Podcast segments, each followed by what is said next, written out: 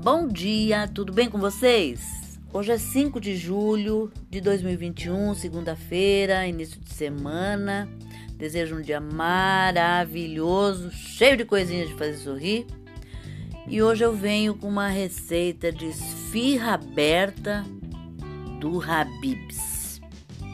Bom, os ingredientes para a massa que você vai precisar são 500 gramas de farinha de trigo, uma colher de sopa de fermento biológico seco, 60 gramas de açúcar, 60 ml de óleo, 350 ml de água, uma colher de chá de sal e fubá para polvilhar.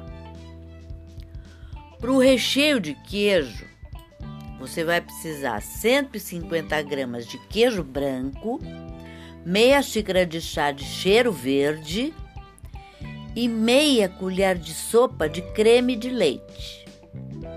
Para o recheio de carne, você vai precisar 150 gramas de carne moída, meia cebola, meia xícara de chá de hortelã um tomate, suco de meio limão, sal e pimenta do reino ou síria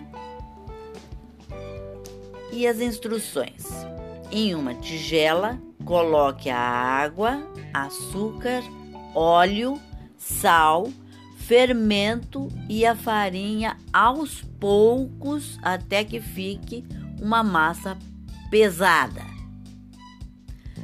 Transfira a massa para uma bancada limpa e com pouco mais de farinha e vá sovando e adicionando mais farinha até que a massa solte das mãos e fique bem lisinha. E esse processo demora uns 20 minutos. Deixe a massa crescer por pelo menos 40 minutos coberta com um pano úmido ou até que dobre o tamanho pra, e para acelerar o crescimento deixe no forno com a luz acesa do ou microondas ou no forno convencional com a luz acesa ou no microondas obviamente que desligado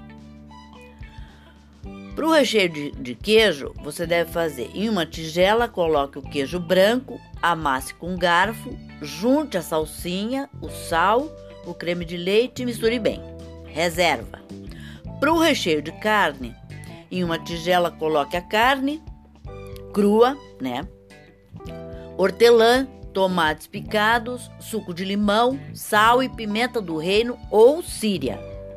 Para montagem, abra a massa na bancada com um pouco de fubá. Dê a forma arredondada e com uma pequena borda. Você pode abrir na palma da mão.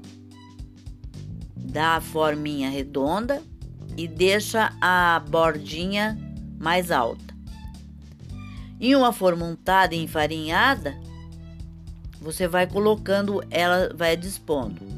Faça uns furinhos com garfo e coloque o recheio da tua preferência. Pode fazer dos dois, do de queijo e de carne. Você coloca para assar em forno bem alto por cerca de 15 minutos ou até que fique bem douradinhas. Gostaram da receita? Eu também e vou experimentar. É essa receita para hoje. Espero que vocês tenham curtido e até amanhã, se Deus quiser.